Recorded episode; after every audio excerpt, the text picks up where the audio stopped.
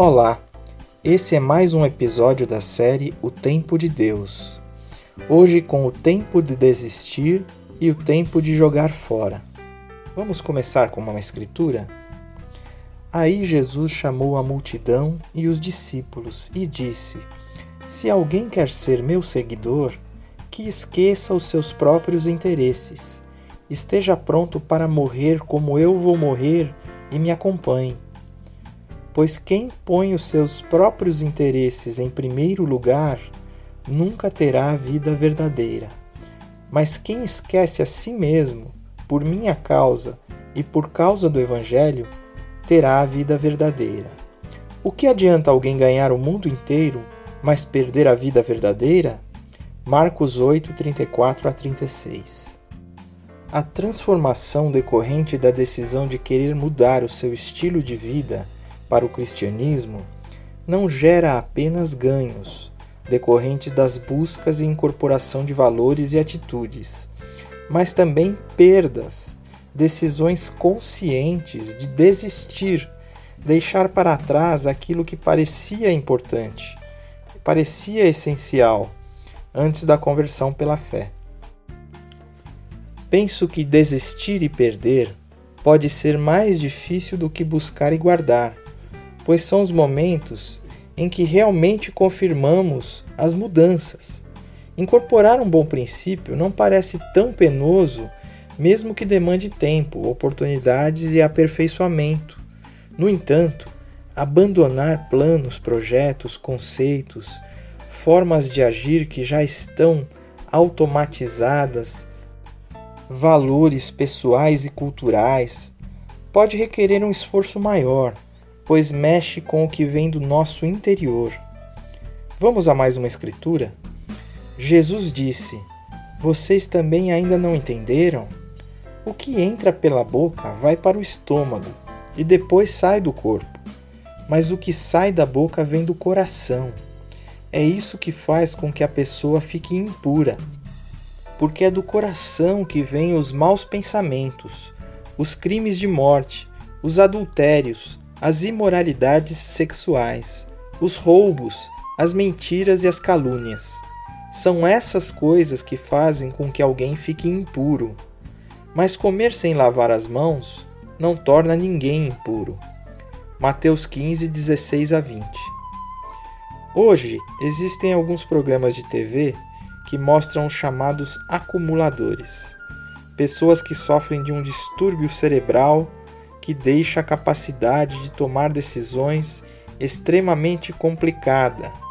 E isso porque se pode ser difícil para qualquer um se desfazer de algo, para essas pessoas é quase impossível. Dói, deixam para decidirem um dia que nunca chegará, como li na revista Isto É em uma de suas edições. Será que muitos de nós não somos também acumuladores de vontades? De modos de agir, de gostos e estilos, mudar hábitos é muito difícil, principalmente se estão enraizados em nossa cultura, família ou grupos sociais nos quais estamos inseridos. Além disso, a permissividade que norteia nossa sociedade atual estimula a manutenção das vontades pessoais e a busca da satisfação individual, em detrimento do bem comum da ética moral e da preocupação com o próximo. E isso foi amplamente previsto na Palavra de Deus. Vamos relembrar mais uma escritura? Lembre disso: nos últimos dias haverá tempos difíceis, pois muitos serão egoístas, avarentos, orgulhosos, vaidosos, xingadores, ingratos, desobedientes a seus pais e não terão respeitos pela religião. Não terão amor pelos outros e serão duros, caluniadores, incapazes de se controlarem, violentos e inimigos do bem. Serão traidores, atrevidos e cheios de orgulho. Amarão mais os prazeres do que a Deus. Parecerão ser seguidores da nossa religião, mas com as suas ações negarão o verdadeiro poder dela. Fique longe dessa gente. Nessa época, muitos vão abandonar a sua fé e vão trair e odiar uns aos outros. Então muitos falsos profetas aparecerão e enganarão muita gente. A maldade vai se espalhar tanto que o amor de muitos esfriará. Mas quem ficar firme até o fim será salvo.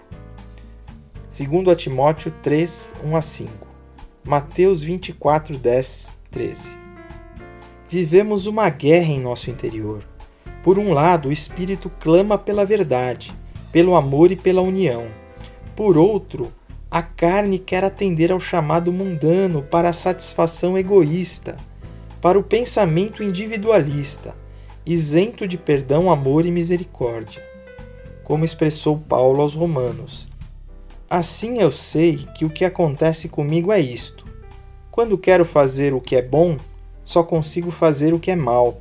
Dentro de mim eu sei que gosto da lei de Deus, mas vejo uma lei diferente agindo naquilo que faço. Uma lei que luta contra aquela que a minha mente aprova.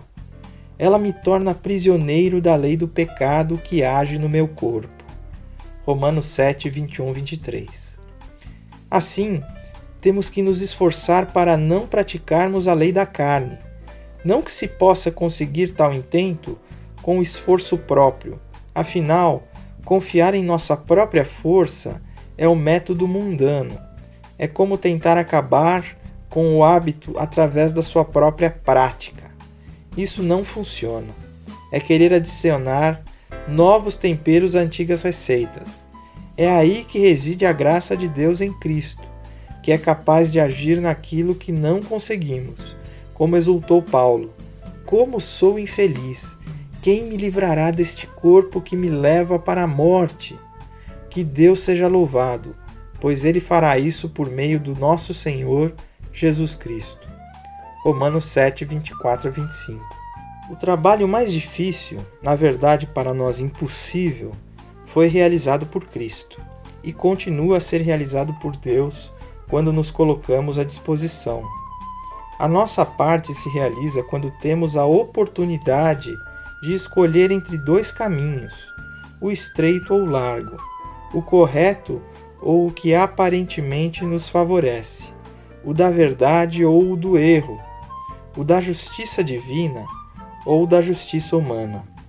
E o fazemos na intenção de confirmar e fortalecer a nossa fé pela obediência. Assim, o nosso coração duro vai se quebrando e refazendo-se em carne segundo a obra do Criador. Ezequiel 11, 19 e 36, 26. É isso aí, pessoal. Até o próximo episódio.